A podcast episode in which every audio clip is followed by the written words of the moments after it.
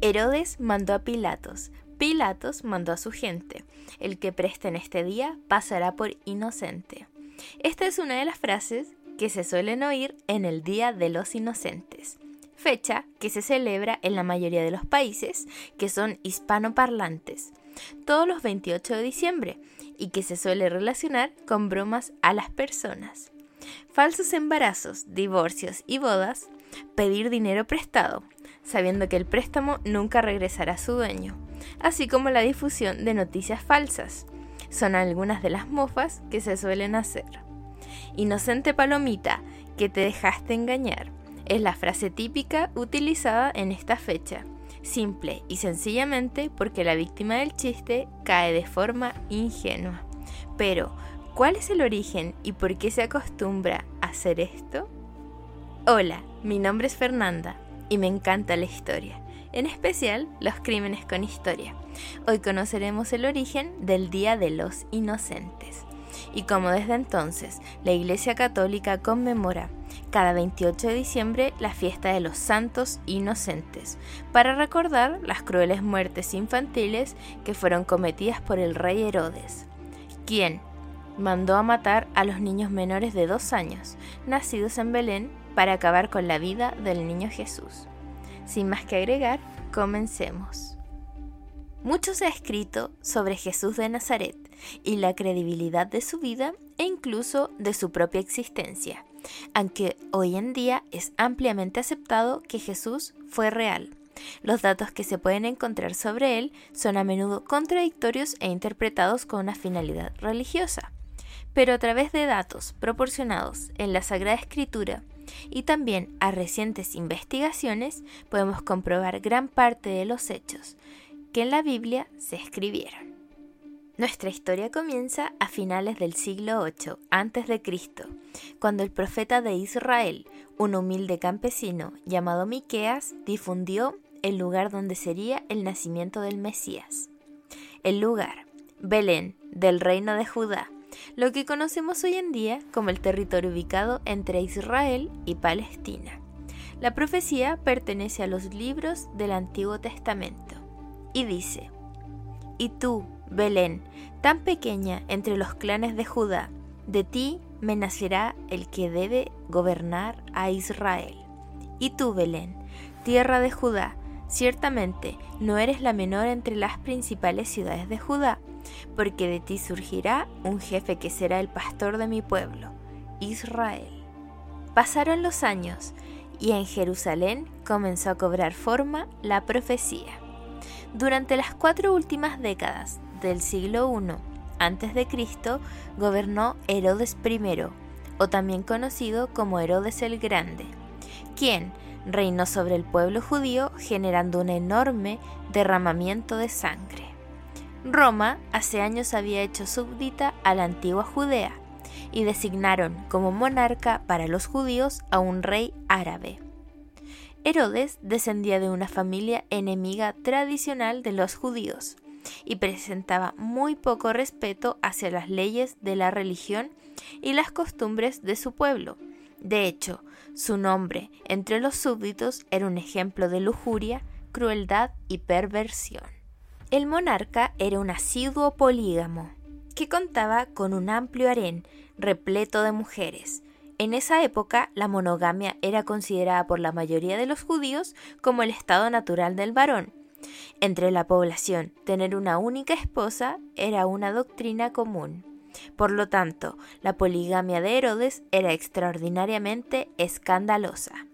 El reinado de Herodes fue impuesto con mucho derramamiento de sangre principalmente porque contaba con todo el apoyo y las armas del ejército romano, quienes veían en Herodes un fiel vasallo que cumplía los deseos y pagaba siempre los impuestos que cobraba el imperio.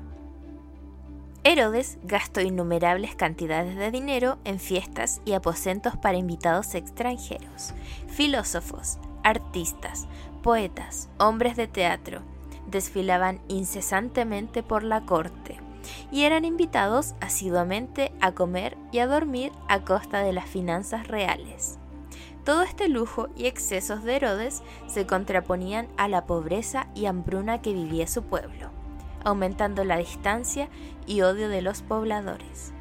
Durante el reinado de Herodes se derrocharon cuantiosas sumas de dinero, y la presión por pagar impuestos a la deuda con Roma era muy grande, por lo que se vivieron saqueos a tumbas sagradas. Incluso se llegó a saquear la tumba del rey David, que contaba con regalos y ofrendas funerarias. Profanando tumbas fue como se apoderó de monedas y objetos preciosos que fueron entregados a Roma, en donde fue destacado y felicitado por su eficaz obra administrativa. Herodes, durante su reinado, organizó luchas de gladiadores, construyó diversos templos paganos y además, por las noches, se multiplicaban los festines y las bailarinas extranjeras, que eran casi más abundantes que los comensales, y con ellas las orgías y el desenfreno. Fue un gobernante tiránico y sumamente perverso que estaba obsesionado con la conservación del poder. De hecho, muchos autores lo describen como un ser patológicamente celoso de su poder, y es hasta el día de hoy sumamente estudiado, ya que varios de sus familiares fueron asesinados por orden suya. Asesinó a esposas, dos de sus propios hijos, sumos sacerdotes, civiles y a quien se interpusiera o pudiera conspirar contra su régimen. El Evangelio de San Mateo cuenta que unos magos, llegados de Oriente, fueron guiados por una estrella para que adorasen al rey de los judíos, que acababa de nacer. Hoy podemos interpretar que Melchor, Gaspar y Baltasar no eran magos. Se trataba de astrólogos, tres sabios, tres reyes magos, que a través de la lectura de las estrellas podían predecir acontecimientos. De acuerdo con el relato en el Evangelio de Mateo, tras el nacimiento de Jesús, los tres reyes magos y sabios de Oriente vieron una estrella en el este que les indicó que iba a nacer el rey de los judíos. Ingenuamente, los tres reyes magos fueron a preguntar al rey Herodes por la profecía del Mesías. Herodes, como rey de los judíos, se asustó por la aparición de un usurpador y reunió en una asamblea a los sacerdotes y a los escribas, y les preguntó dónde había nacido el supuesto Mesías. Escribas y sacerdotes le respondieron en las tierras de Belén, información que obtuvieron leyendo textos de un antiguo profeta mencionado anteriormente, el profeta Miqueas. Por ello, Herodes envió a los magos a Belén, un pueblo en la región de Judea, con instrucciones de que buscasen al niño y que, tras encontrarlo, le informasen a él, para también poder rendirle culto. Sin embargo, Herodes no pudo vaticinar que los tres reyes magos no le dirían el refugio secreto del Mesías. Cuando los magos encontraron al niño Jesús, vieron al niño con su madre María, y postrándose, lo adoraron y abrieron sus tesoros. Le ofrecieron tres regalos, oro, incienso y mirra. Esa misma noche, los tres reyes magos tuvieron un sueño y comprendieron que no debían informarle al rey Herodes el paradero del niño, por lo que se retiraron de Belén por otro camino, para no tener que informar a Herodes de su paradero. Del mismo modo, José, padre de Jesús, fue advertido en un sueño de que Herodes intentaría matar al niño Jesús. El ángel del Señor se apareció en sueños a José y le dijo, Levántate, toma contigo al niño y a su madre y huye a Egipto y estate allí hasta que yo te diga, porque Herodes va a buscar al niño para matarle. José se levantó, tomó de noche al niño y a su madre, y se retiró a Egipto, y estuvo allí hasta la muerte de Herodes. En Jerusalén, en cambio, pasaron los días, y fue cuando Herodes se dio cuenta de que había sido ignorado por los tres reyes magos. Rápidamente dio la orden de matar a todos los niños menores de dos años de Belén y sus alrededores, para intentar así deshacerse del Mesías que ocuparía su trono. Ese día hubieron gritos, lágrimas, gemidos y llantos de madres llorando a sus hijos sin consuelo, porque ya no existían, ya habían sido aplicadas las penas de muerte a los niños inocentes. La vida y acciones escandalosas en el reinado del rey Herodes continuaron hasta su muerte. Herodes jamás se arrepintió de todas sus acciones y entre los textos históricos se cuenta que cuando ya se sabía mortalmente enfermo, dio la orden a su hermana Salomé de que tras su muerte se liquidara a flechazos a los 300 nobles más importantes del país, previamente encerrados en el anfiteatro de Jericó. La orden no se cumplió, pero la fama de crueldad y libertinaje continúa hasta el día de hoy. Este lunes 28 de diciembre se conmemora el Día de los Santos Inocentes, una fecha en la que suelen hacerse bromas a familiares y amigos, a quienes incluso se les puede pedir dinero como parte de la burla, sin que se tenga que regresar. Sin embargo, el trasfondo de esta celebración es completamente opuesto a las bromas que hoy se gastan como diversión. ¿Por qué ocurrió esto?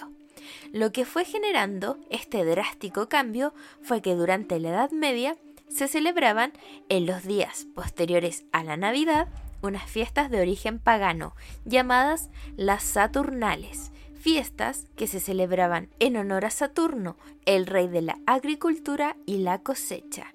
Las labores agrícolas finalizaban en esta época y los campesinos y los esclavos podían aplazar el trabajo cotidiano. Como ocurre actualmente en la Navidad, las personas, sin importar su estrato social, comenzaban a visitar a sus familiares y amigos, intercambiaban regalos y celebraban grandes banquetes públicos. Durante estas fiestas, que se prolongaban durante siete días, los esclavos gozaban de una gran permisividad y podían vestir las ropas de sus señores y ser atendidos por estos, sin recibir ningún castigo razón por la cual en las clases populares se entregaban a todo tipo de bromas, diversiones y locuras. Las autoridades eclesiásticas, ante la imposibilidad de erradicar estas tradiciones populares, las adaptaron al calendario cristiano, fusionando el Día de los Santos Inocentes con las Saturnales y la Fiesta de los Locos. La fiesta de los locos era una celebración de clérigos, diáconos y sacerdotes que se celebraba en algunas iglesias durante el oficio divino, llena de sacrilegios e impropiedades. La iglesia no condena las bromas, pero pide respetar la memoria de aquellos niños que murieron en nombre de Jesús. Fue así como estas tres celebraciones se unieron en un solo día, el 28 de diciembre de cada año. De esta forma, y dependiendo del país donde te encuentres, es la forma en la que celebramos este día. En algunas zonas de América es importante no prestar ningún bien, sea objeto o dinero, pues el prestatario es libre de apropiarse de los bienes.